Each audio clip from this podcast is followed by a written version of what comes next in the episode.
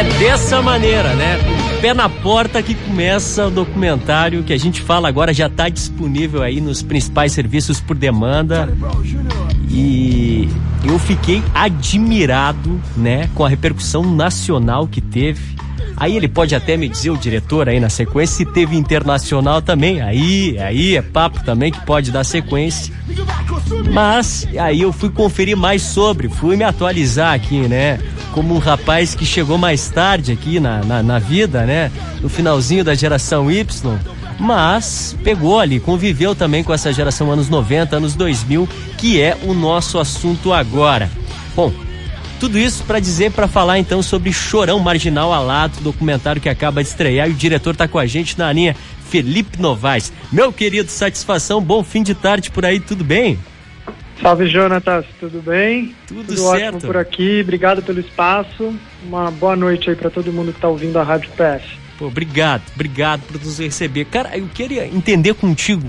É, são várias as questões aí que esse documentário é, traz aí pelo teu olhar um tanto capicioso, né? Um tanto é, é, é, provocador. Eu acho isso espetacular, ainda mais no tempo que a gente está, né?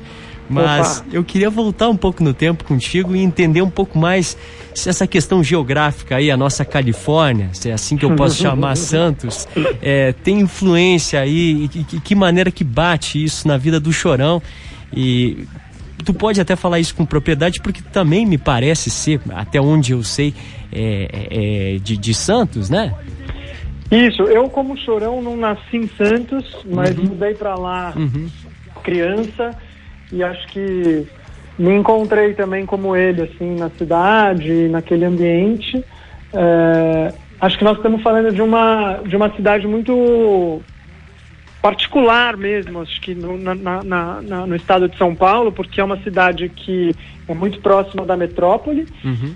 E ao mesmo tempo uma cidade de praia, com um olhar mais caiçara, mais californiano, uhum. que, que, que acho que, que conseguiu é, propiciar para o Chorão assim um terreno fértil de produção mesmo, né? Acho que ele capturou muito bem a essência daquela Santos no final dos anos 80 e do começo dos anos 90 e conseguiu transformar aquilo numa sonoridade, né, num momento do rock nacional que acabou encontrando com milhares de pessoas aí criando essa identificação, né? Eu acho que, que certamente o Charlie Brown e o, e o Chorão não existiriam, pelo menos não como existiram, se não fosse a influência da cidade, sabe? Uhum. Acho que tá, tá no DNA deles.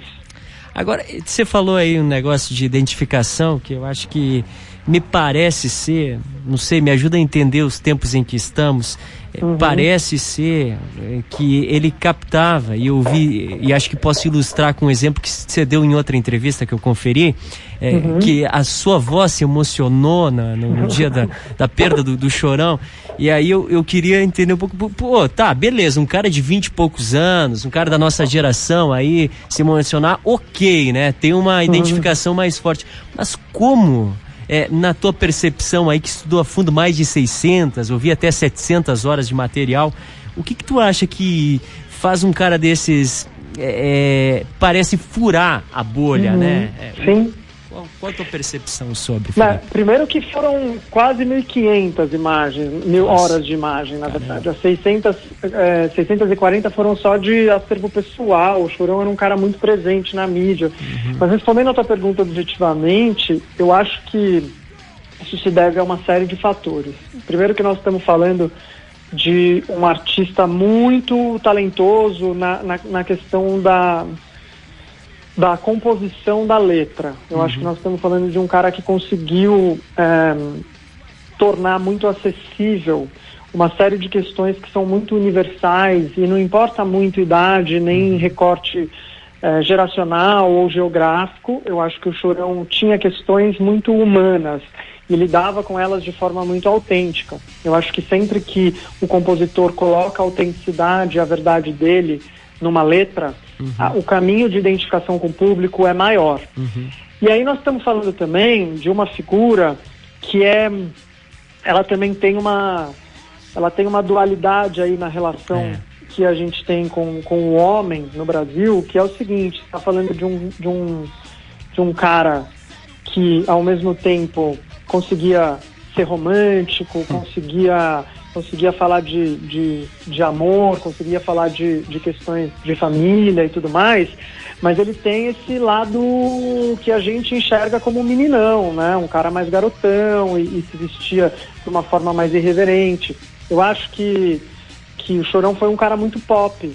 E acho que isso eu estou falando no sentido mais mercadológico possível. Acho que conseguiu atingir as pessoas de forma muito direta. Uhum. Então, por isso que eu digo, essa história da minha avó ela é até um pouco melhor, porque a minha avó ficou emocionada com a morte do Chorão, né? Ficou tocada com a morte uhum. do Chorão, mas a minha avó não entendia a figura do Chorão. Ela, uhum. ela tinha causava uma certa estranheza. Outro dia ela assistiu o filme e ela me falou: não, agora eu gosto mesmo do Chorão, viu? Uhum. Porque antes eu tinha um pé atrás, assim, eu simpatizava, mas eu achava ele muito agressivo, tal. Uhum. Então eu acho que que em última instância, o, o Jonathan, sabe o que, que conecta as pessoas com o Chorão? Hum. Eu acho que o Chorão era uma figura errante. Opa. É, Opa. Uma, uma figura que, que se permitiu errar, ser tudo que ele era, na é. verdade, né? Tinha muitas qualidades, fez muitas coisas legais e fez coisas não tão legais. Eu acho que quando a gente olha isso num artista, uhum. a gente lembra, é, é um lembrete para nós mesmos de que nós também erramos, nós também somos essas figuras contraditórias e, e, e temos as nossas questões, os nossos conflitos. Então, acho que nesse sentido, a conexão com ele acaba ficando matadora com o público, é. porque, é. porque não foi um cara que deixou de errar por ser famoso, sabe? Não, não se permitiu errar. Eu tenho curiosidade de saber como é que ele seria e, e, talvez de certa forma a vida dele já era, né? Uhum. Mas como é que ele se viraria num BBB aí hoje, ixi, né? Ixi, tá. Olha, podia dar muito certo, podia dar muito é, errado. É. Eu acho que eu acho que o Chorão, o, o Jonatas, não, não viveu uma coisa que a gente vive hoje, né? Porque morreu em 2013. Uhum.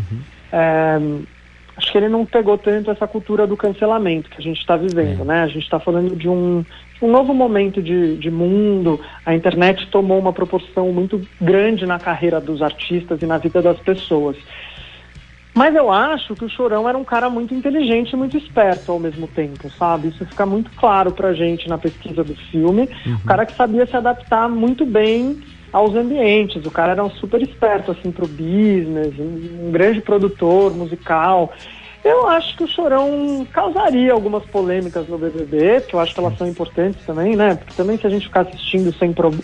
Eu acho que o BBB é um bom exemplo, Jonathan. Se a uhum. gente assistisse, ninguém brigasse, ninguém errasse, ninguém é. fizesse nada, a gente ia continuar assistindo? Eu acho que não. Opa.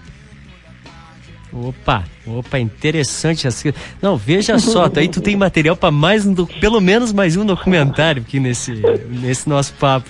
É. Agora, assim, cara, depois de tudo isso, depois de hum. todo esse material reunido aí, eh, se tu pudesse, né, eh, tá aí, não, não quero fazer uma sessão é, mediúnica aqui contigo, com ele, mas, mas tu pudesse encontrar ele, fazer uma pergunta puxando, que pergunta seria essa? Ai, que difícil, olha, que, e olha que eu tô dando entrevista pra caramba ultimamente por causa do lançamento e ninguém me fez essa pergunta ainda. Mas é óbvio, é a sequência. Me pegou de surpresa aqui. É. que bom, ah, que bom. Não tem pressa. Bem tranquilo, a gente pode tocar mais Você um vai trecho. fazendo outra, daqui a pouco eu te conto. Mas é, eu acho que eu pergunto, eu acho que até que eu sei. Sabe o ah. que eu, sabe que eu queria saber? Tá. É, valeu a pena, se valeu a pena. Opa. Acho que, acho que eu queria saber se valeu a pena. Acho que ele me diria que sim, mas eu perguntaria. Ah, legal, legal. Sabe o que, que você poderia fazer daí? Você poderia perguntar a mesma, tipo a bujanra, assim, as, três vezes, né? o que é a vida, né, Felipe? Não, o que, é, a o que é a vida? O que é a vida? O que é a vida? É uma, é uma boa. É. Gostei Felipe, da sugestão. Obrigado, meu querido. Obrigado pela generosidade do papo, né? Imagina. Parabéns é, pelo olhar refinado que tu tem. É, Poxa, vou acompanhar legal. mais o teu material aí. É o primeiro longa, né? Me conta é aí, você já está tá pensando em mais materiais aí na sequência? Oh, claro. Acho que no momento que a gente está vivendo de país, se a gente não tem projeto para se alimentar, a gente uhum. enlouquece, né? Uhum. Tô sim. É, não posso te contar ainda porque a gente está em, em, processo aqui de, de negociação e tudo mais, mas daqui a pouco acho que a gente vai poder dividir com vocês. E eu peço, inclusive, aproveitando essa tua deixa, essa pergunta de novos projetos, uhum. que as pessoas prestigiem nosso trabalho pelas plataformas digitais. O filme Graças a Deus foi o filme mais assistido do país no final de semana de estreia. A gente teve a felicidade de passar filmes internacionais, assim, de grande uhum. bilheteria, Mulher Maravilha, o, o, o, Anthony Hopkins, que está indicado ao Oscar, né? Meu pai. Então, é, quanto mais as pessoas consumirem conteúdo nacional, mais fôlego a gente vai ter para continuar produzindo, é, enfim, bons filmes brasileiros, apesar desse terreno árido que a gente está vivendo em relação à cultura e ao audiovisual né, no Brasil. Eu vou aproveitar, pegar carona nesse Pegue. É, nesse spoiler aí que você deu aí sobre um possível material e vamos tocar aqui Comida dos Titãs, que me parece Opa. caber aí com o que tu tá falando nas entrelinhas uhum. aí. Perfeito. É, Felipe, obrigado mais uma vez pelo papo. A gente segue esse papo ali no Felipe, no, é, Felipe Novaes nas redes, né? É isso? Felipe Novaes Elias, isso. Tá, perfeito. perfeito. Te agradeço muito pelo espaço. É, espero que vocês fiquem todos, todos bem aí e seguros nesse momento complicado. Maravilha.